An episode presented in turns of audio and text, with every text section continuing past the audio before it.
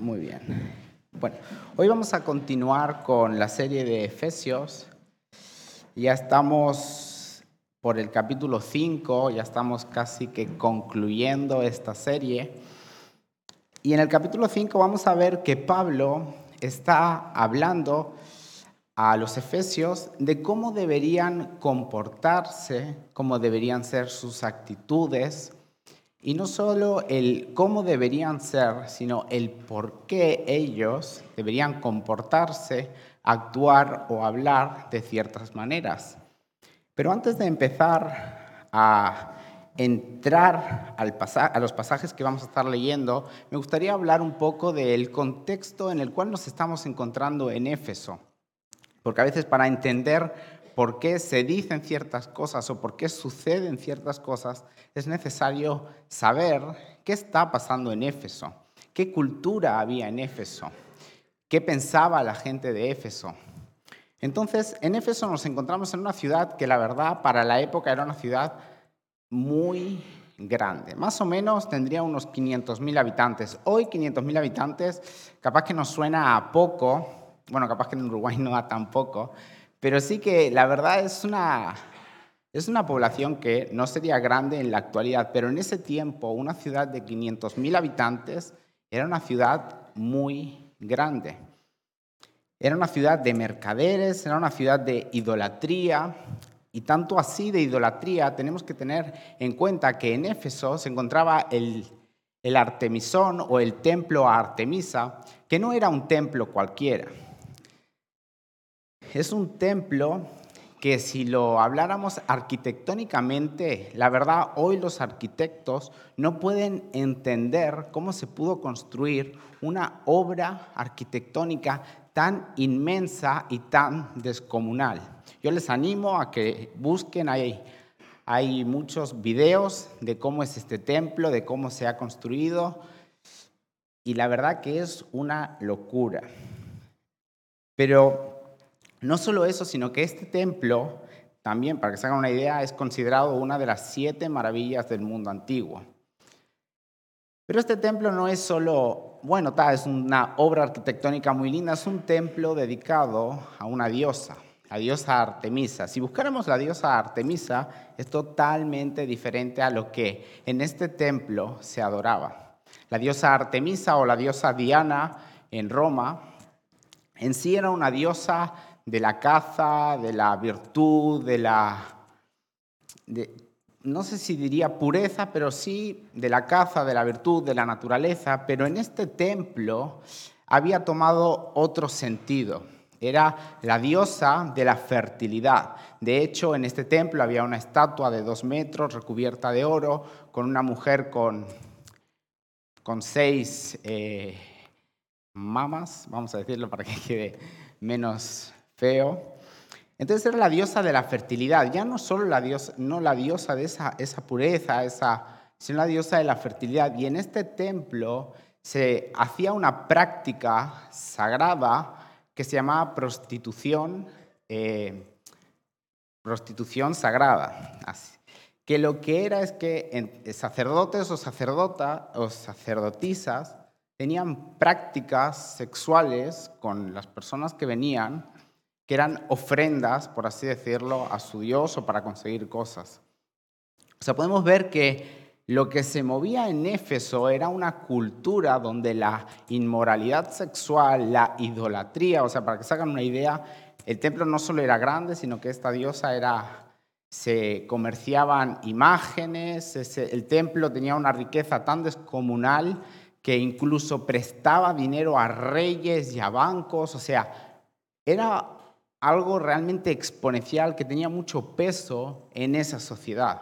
Entonces nos encontramos en, un, en una ciudad donde la idolatría, la inmoralidad sexual, la inmundicia, o sea, la forma de hablar, la forma de actuar, era totalmente contraria a lo que Dios pide. Si lo pasamos a la época de hoy, la verdad no es tan diferente de lo que hoy estamos viviendo. Capaz que hoy no hay grandes templos allá donde vivimos, donde se adora a una diosa y donde hay prostitución sagrada, por ejemplo, ofrendas sexuales, pero sí que vivimos en un tiempo donde a todo se le llama normal y todo eso que se le llama normal es todo aquello que a Dios no le agrada. Es bien fácil hoy encender la televisión, ver un programa de más 13, más 14 y ver escenas que yo no sé ustedes, pero yo hace 10 años atrás jamás vería en una película de más 13 o más 14. Estamos hablando que en 10 años ha habido un desarrollo a normalizar cosas que no deberían ser tan normales.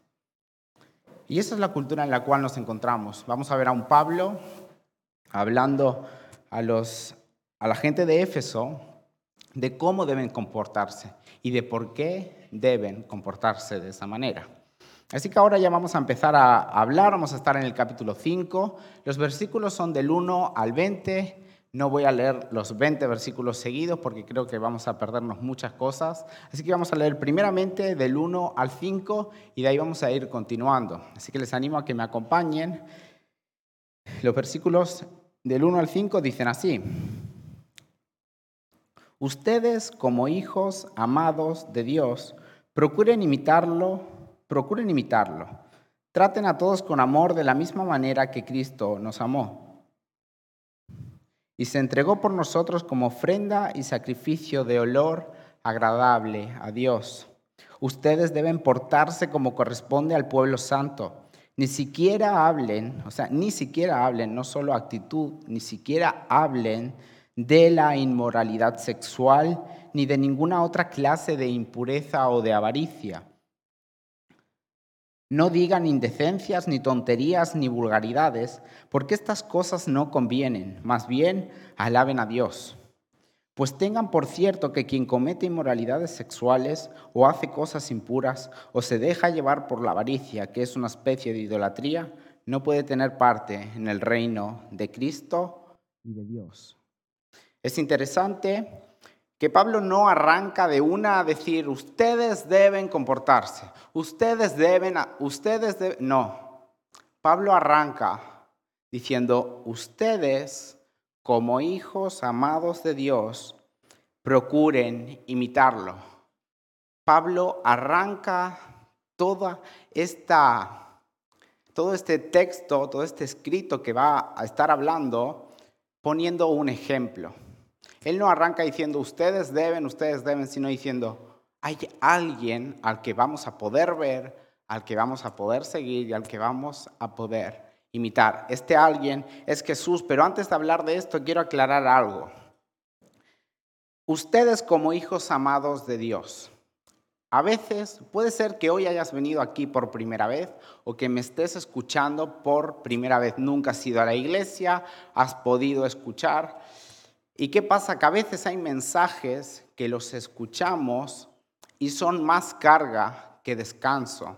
Y Jesús no vino a dar una carga, Él vino a traer descanso, Él vino a traer salvación. Entonces, el mensaje que hoy voy a hablar, y bien especifica Pablo, ustedes como hijos amados, esto todo que yo voy a decir de cómo se debe comportar, de cómo se debe de actuar, de lo que se debe hacer, es lo que debemos hacer aquellos que estamos en Cristo Jesús. El que no es, no es una necesidad de, si yo no soy así, yo no puedo venir a Cristo. Y quiero aclararlo porque a veces eh, escuchamos un mensaje y viene sobre nosotros una carga y decimos, yo nunca voy a poder alcanzarlo. Y nunca lo vamos a poder alcanzar. Y ese es el gran misterio y la gran salvación y el gran descanso que hay en Cristo. Nosotros venimos a Cristo gracias a Cristo y nosotros podemos vivir el camino de Cristo gracias a Cristo. Así que si escuchan este mensaje, no traten de venir a Jesús cumpliendo esto. Acepten a Jesús en su corazón como su Señor, como su Salvador, como su Rey, como el perdonador y Él les va a ayudar a poder hacer todo esto.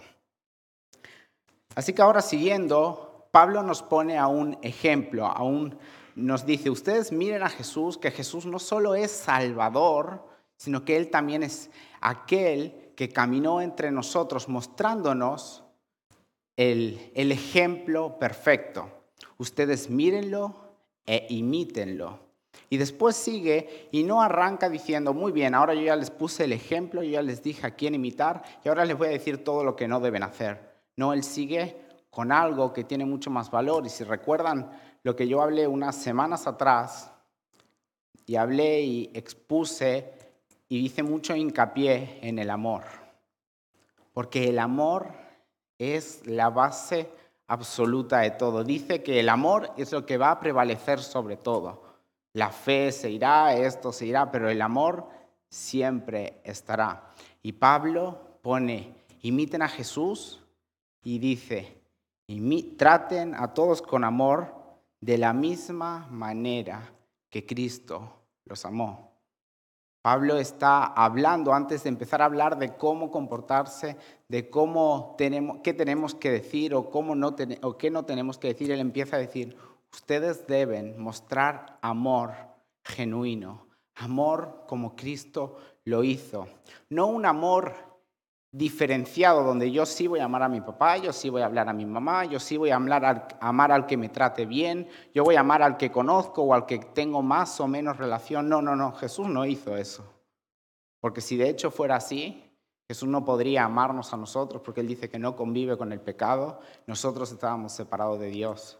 Y Él igual nos miró, nos vio con amor, se despojó de su divinidad, cargó con nuestros pecados, cargó con nuestros juicios y los llevó a la cruz por amor.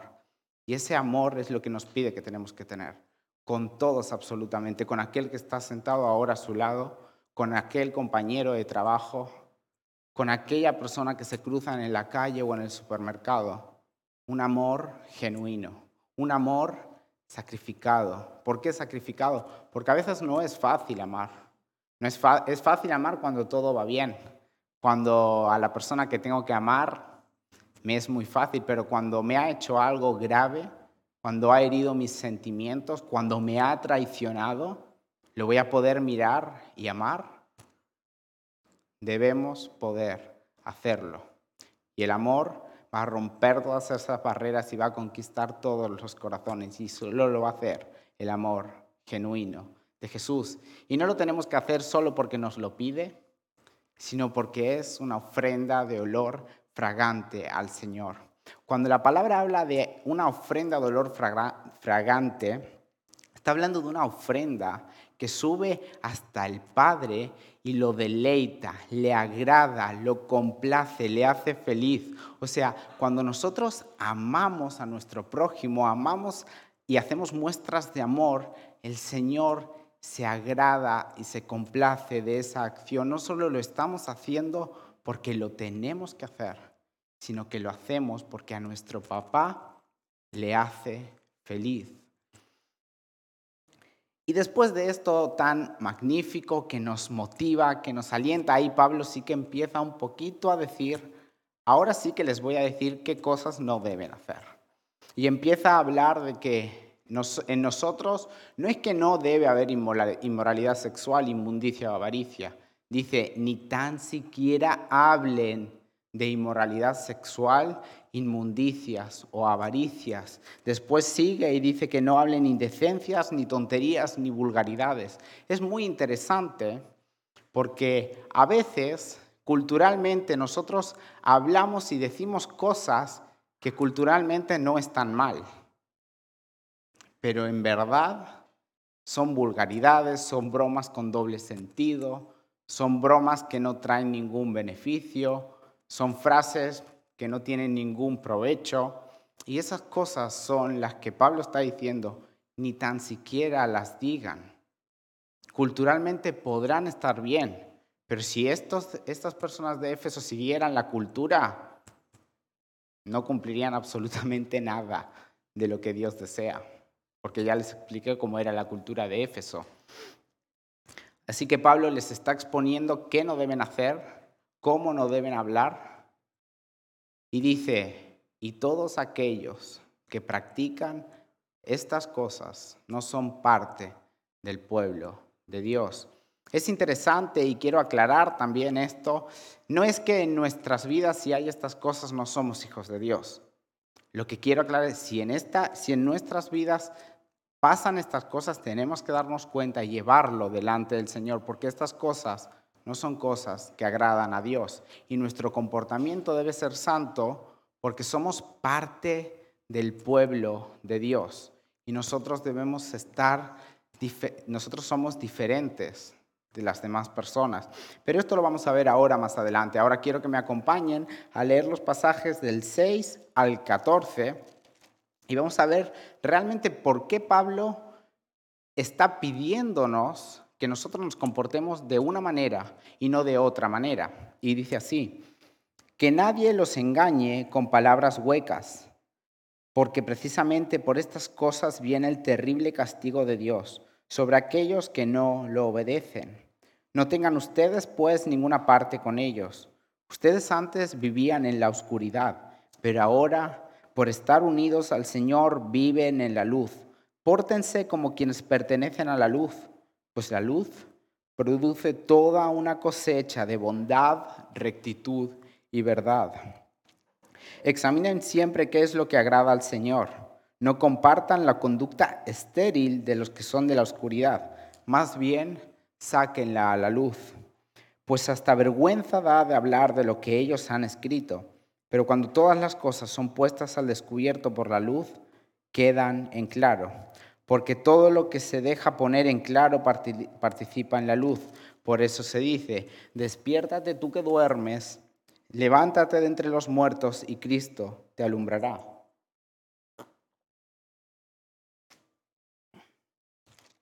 Pablo empieza, Pablo continúa, porque no es que empieza, esto es una carta escrita toda junta, dividido por capítulos y versículos, es algo que se ha hecho para que sea más fácil. Pero dice que nadie los engañe con palabras huecas. Pablo está siendo muy, muy, muy duro aquí. Porque aquí no, no está hablando ya de cómo nosotros nos comportamos, sino de algo mucho, podríamos decir, peor a los ojos de Pablo y del Señor, porque está hablando de esas personas que vienen, y a veces lo hacemos nosotros mismos con nosotros, que vienen y nos dicen, no pasa nada, quédate tranquilo, porque en verdad no está mal eso que dices, porque culturalmente nadie lo va a ver mal. Eso que estás haciendo, tranquilo, no pasa nada, porque en la cultura que vivimos, eso no está mal, o sea, nadie te va a juzgar ni decir nada malo. Y Pablo está siendo bastante duro con la gente que viene y lo que hace es la magnitud del pecado la agarra, la hace chiquitita y no pasa nada. Pero sí pasa. El pecado es pecado. No hay pecado grande y pecado chico. El pecado es pecado. No tratemos de acomodarla, no tratemos de engañarnos. Sí que hay consecuencias mayores y consecuencias menores. Sí, eso estamos todos de acuerdo. Pero el pecado es pecado. A los ojos de Dios, el pecado es pecado. No, nos, no podemos pasarnos las manos por la espalda y decir, pero fue una mentirijita, no fue tan grave, no matamos a nadie. Es una mentira. Al Señor no le agradan las mentiras y es es Y Pablo está siendo duro. Está diciendo, ustedes no se dejen engañar con estas mentiras. Ustedes traten de hacer lo que a Dios le agrada. Traten de hacer lo que es correcto y de vivir santamente. Y es bastante duro porque dice, no, no es que no los escuchen, es que ni siquiera compartan con ellos. Porque todos aquellos que pueden disminuir el valor del pecado y hacernos vivir de una manera totalmente incorrecta delante del Señor, en verdad no están queriendo nuestro bien. No están deseando que nosotros podamos crecer y vivir una vida que agrade a nuestro Señor. Y ahora Pablo empieza a hablar las dos posiciones. Él habla de, dos vidas, una vida en la oscuridad y una vida en la luz. Pablo hace dos distinciones totalmente diferentes y lo vemos, la oscuridad y la luz son totalmente cosas contraopuestas, eh, no tienen nada que ver. ¿Qué es la vida oscuridad? Pablo dice, ustedes antes vivían en la oscuridad, es decir, es la vida que tenemos sin Cristo. Es cuando estábamos en este mundo y no conocíamos a Jesús y vivíamos según las reglas de este mundo, según la cultura de este mundo, según la tradición de este mundo. Vivíamos como el mundo nos decía y nos regíamos por este mundo, pero dice, ustedes ya no viven en la oscuridad. Ustedes ahora aceptaron a Jesús, entonces ustedes pasaron de la oscuridad a la luz. Ahora ustedes viven en la oscuridad. Y por causa de que viven en la oscuridad, ustedes deben vivir con la cultura, perdón, ustedes ahora viven en la luz. Y por causa de que viven en la luz, ustedes están regidos por la cultura que hay en la luz, por las reglas que hay en la luz y por todo lo que es agradable para la luz. Pueden estar en este mundo de oscuridad, me parece genial, pero ustedes ahora son parte del reino de la luz y no van a compartir la oscuridad. Y esto quiero aclarar, no compartimos la oscuridad si compartimos con los de la oscuridad.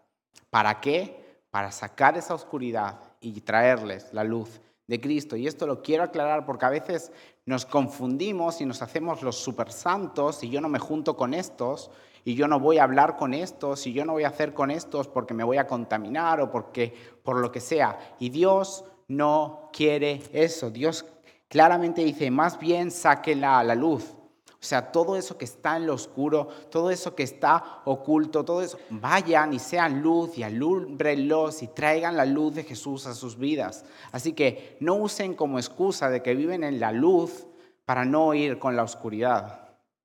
Vayan donde hay oscuridad, pero no compartan lo que ellos hagan, sino que hagan que ellos compartan lo que ustedes tienen.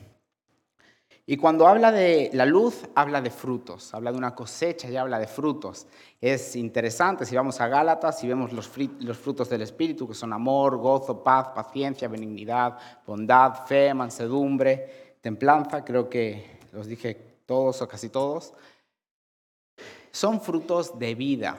Y yo hubiese estado genial, ayer justo cuando estaba ensayando la charla se me ocurrió esta ilustración y yo me ponía en mi cabeza dos frutos. Me imaginaba dos manzanas, una manzana totalmente podrida, negra, cuando ya está vieja, que tipo si la tocas y está blanda, huele mal, horrible. Una manzana que la ves y la verdad no creo que nadie elegiría esa manzana. Y al lado otra manzana que está sana, brillante, tiene buen olor. La verdad que es deseable a la vista y la queremos probar. Y esta es los dos diferentes frutos. En la vida de oscuridad, el fruto es de muerte. Nunca jamás vamos a conquistar a nadie con frutos que, que, que vengan de la oscuridad. Jamás. Nadie va a desear un fruto que venga de muerte, que traiga desesperanza, que traiga enfermedad, que traiga tristeza. ¿Quién va a desear eso? ¿A quién vamos a conquistar? Con eso. Capaz que los podrán engañar con un breve periodo de tiempo, pero eso no trae vida, trae muerte. Pero Pablo habla de la luz y habla de los frutos de la luz, que son frutos de vida, son frutos de esperanza, son frutos de alegría, son frutos que van a conquistar vidas, van a conquistar corazones, y que cuando realmente nosotros mostramos esos frutos, la gente los va a desear. Y esa es la clase de vida que quiere que tengamos Pablo. Pablo ya nos, nos, está diciendo, ustedes ya no viven así, ahora viven en la luz, y como viven en la luz, ustedes tienen que vivir como tiene que ser la vida en la luz, porque cuanto más luz haya en nuestras vidas, más frutos vamos a poder dar. Después, dice Pablo al final, en el versículo 14, dice lo que sería en verdad es, dice, despiértate tú que duermes, levántate de entre los muertos y Cristo te alumbrará. Esto es un canto o un himno de la iglesia antigua y es interesante porque Pablo aquí les está hablando a cristianos, les está hablando a gente que ya aceptó a Jesús, y que está siguiendo a Jesús. O sea, ¿cómo puede ser que Pablo le esté diciendo a un cristiano, despiértate tú que duermes? ¿Acaso un cristiano puede estar dormido? Estar dormido, si en verdad pensáramos que es estar dormido, en verdad creo que es el momento donde nosotros somos menos conscientes de lo que está sucediendo a nuestro alrededor. Es el momento más indefenso en el que estamos. Nosotros simplemente cerramos los ojos y a no ser que haya un ruido muy, muy fuerte, vamos a estar ahí. No nos interesa qué sucede a nuestro alrededor. Bueno, hay gente que dormida habla, hay gente que, que dormida, podríamos decir, no sé si piensa, pero sueña. Quiere decir que la capacidad de pensar de alguna manera sí que está. O sea, dormidos suceden cosas, pero nosotros no nos damos cuenta. Y me pasa muchas veces que Manu me, me habla de noche y yo le respondo y al otro día me dice, ¿viste que me dijiste eso? No, no me acuerdo. O sea, la verdad, no me acuerdo. Así que no aproveches. y, pero pasa cuando dormimos. ¿Y cuál es el fin? ¿Qué pasaría entonces si un cristiano andara durmiendo? ¿A qué se está refiriendo Pablo con eso? Está refiriendo a, es, a cuando por diversas causas en nuestra vida cristiana Simplemente somos cristianos que vienen, se sientan, escuchan, se van, pero nada más. No están buscando dónde quiere el Señor que actúen, no están viendo qué hay a su alrededor, no se dan cuenta de la necesidad, no se da cuenta dónde es necesario bendecir, no se dan cuenta qué palabras deben decir. Están dormidos en su vida cristiana. No pueden ser luz, no porque no no sean, no porque no sean luz, sino porque no se dan cuenta de la necesidad que hay alrededor, porque están dormidos. Y Pablo dice, despiértate tú que duermes, levántate de entre los muertos y Cristo te alumbrará. Cuanto más intimidad tengamos con Jesús, cuanto más relación tengamos con Jesús, esa luz va a ser más deslumbrante y más impactante. No seamos cristianos que vienen, escuchan, se van y su día a día fuera de la iglesia no buscan del Señor. No tratan de ser de bendición. No tratan de preguntar, Señor, ¿por qué yo estoy en el trabajo que estoy? ¿Por qué yo tengo a los amigos que tengo? ¿Por qué me rodea la gente que me rodea? El Señor no hace nada al azar. La gente que tenemos a nuestro alrededor está ahí por algo. La gente que nos viene a hablar un día o la persona que viene a pedirnos una monedita no está puesta al azar, no de casualidad va pasó. Dios puso que esa persona justo a ti en ese momento te viniera a hablar. Estamos todo el tiempo preguntando, Señor, ¿qué quieres que haga? Señor, ¿qué quieres que diga? Estamos preocupados por realmente hacer la obra del Señor en todo lugar, en todo momento.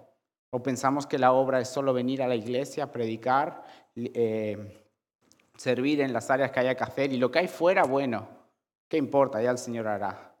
Somos iglesia, no confundamos. La iglesia local es donde nos reunimos. La iglesia somos todos nosotros. Y donde vayamos, tenemos que ser iglesia. Y ahora termina, perdón, y ahora seguimos con los últimos cinco versículos que dicen así. Por lo tanto, cuiden mucho su comportamiento, no vivan neciamente, sino con sabiduría. Aprovechen bien este momento decisivo, porque los días son malos. No actúen tontamente, procuren entender cuál es la voluntad del Señor.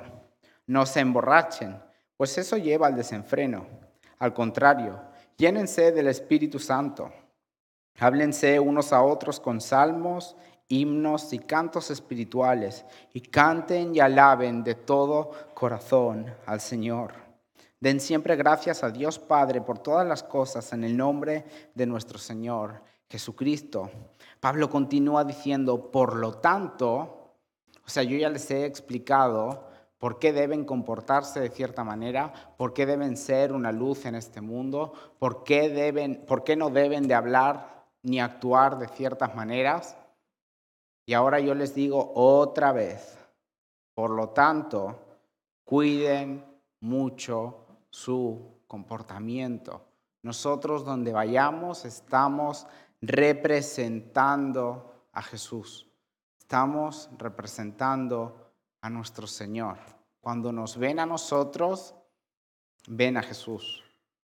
Y a veces cuando hablan mal de Jesús, Jesús es bueno. O sea, cuando dicen Dios es malo, Dios no es malo, Dios es un Dios de bondad, Dios es un Dios de amor, Dios es un Dios de esperanza. Pero el hombre a veces ha representado a Dios de maneras que Él no es. Por eso Pablo dice encarecidamente, yo creo que lo habla de una manera como, por favor, cuiden mucho cómo se comportan, cómo actúan, de qué forma hablan, porque no es su nombre el que están representando, es el nombre de Jesucristo, aquel que los salvó, aquel que lo dio todo. Cuiden mucho. Y después les dice, no vivan neciamente, sino con sabiduría. Aprovechen bien este momento decisivo. Esta palabra aprovechar, yo cuando estaba haciendo el estudio del pasaje, en verdad habla como el ejemplo que pone, es muy interesante, es como un hombre astuto en los negocios. Es como ese hombre que ve todas las oportunidades y, ve los tiempos y sabe el momento exacto y la acción que debe de tener para moverse en ese preciso momento, hacer esa precisa acción y así conseguir el mejor beneficio. El caso que se me venía a la mente es de comprar acciones de una empresa. Nosotros comprar acciones de empresas famosas pueden darte beneficio o no, pero en verdad el beneficio puede ser mucho más mínimo que si yo compro la acción de una empresa que capaz que nadie conoce, pero yo sé que su producto en seis meses va a ser un boom mundial. Yo compro esa acción a un dólar, compro mil acciones a un dólar y después crece esa acción, supónganse Facebook cuando creció, capaz que nadie daba un dólar por eso, el que las compró hoy está ganando bastante beneficio. Y eso es un hombre astuto en los negocios. Y de esa misma manera está hablando Pablo, que seamos astutos y actuemos sabiamente, que veamos en todo tiempo qué es donde el Señor nos tiene, por qué nos tiene ahí, qué quiere que hagamos, qué quiere que hablamos, qué quiere que digamos, cómo quiere que actuemos en ese momento. Que estemos siempre preguntando al Señor cuál es su voluntad, qué tengo que hacer, cómo debo de actuar, porque les vuelvo a repetir, no están donde están por mero azar, están donde están porque Dios los puso como representantes para hacer luz en ese lugar y a esas personas. Y después habla de la borrachera. Yo no me voy a poner a hablar mucho de la borrachera, pero es interesante que el ejemplo que pone en contraparte a la llenura es la borrachera. Y yo me ponía a pensar cómo un hombre se emborracha. ¿Qué hace una persona para, emborracharse? Tiene que ir hacia, lo que hacia la bebida alcohólica que elija y empezar a tomar. Con un vasito no se va a emborrachar. Tiene que empezar a tomar, ir tomando, ir tomando, ir tomando, hasta que su alcohol en sangre sube y sube y sube hasta un punto en el cual, no voy a hablar exactamente cómo es el proceso, ni químico, ni cómo funciona, porque hay médicos, hay gente que sabe mucha biología y no, la verdad voy a quedar muy mal, pero sí que sube el alcohol, o sea, yo, mi condición normal no es estar borracho. Cuando yo tomo una copa de vino, por ejemplo, no voy a estar borracho. Lo, lo normal sería no estar borracho, puede ser. Pero lo normal de la borrachera en exceso hasta el punto de estar en un desenfreno es que mi nivel de alcohol en sangre o en mi cuerpo es más, o sea, empezó a llenarse hasta el punto en el cual ya es demasiado, ya como que es demasiado excesivo para mi cuerpo. Y de esta misma manera es lo que sería la llenura, su contraparte. Yo tengo que ir a la fuente. Yo estoy vacío, o sea, venimos a Jesús, no es que estamos vacíos, no es que el Espíritu Santo viene hoy y mañana se va, el Espíritu Santo está completo, pero sí que nosotros le permitimos o no le permitimos más. Entonces, cuando yo voy hacia mi Señor, yo tengo intimidad con mi Señor, yo me relaciono más con mi Señor, ese vaso empieza a llenarse y llenarse y llenarse y se llena del Señor, se llena más del Señor y se llena más del Señor. Y cuanto más lleno estoy, cuanto más tengo del Señor, más puedo ofrecer. Y esto es algo continuo, igual que yo. Si hoy me emborracho, yo mañana no voy a estar borracho, a no ser que continúe bebiendo. Lo mismo pasa con la llenura. No es que yo me lleno una vez y ya estoy lleno para siempre. Yo tengo que estar en constante relación, constante intimidad. Debo de ir siempre al Señor y llenar, llenar, y que esa copa nunca esté vacía, porque se llena y se vacía, se llena y se vacía. Por eso es tan importante, tan importante empezar a ir siempre a nuestro Señor y que nuestra copa esté a rebosar para traer vida. Porque cuanto más llenos del Señor estemos, más vamos a manifestar el reino de los cielos aquí en la tierra.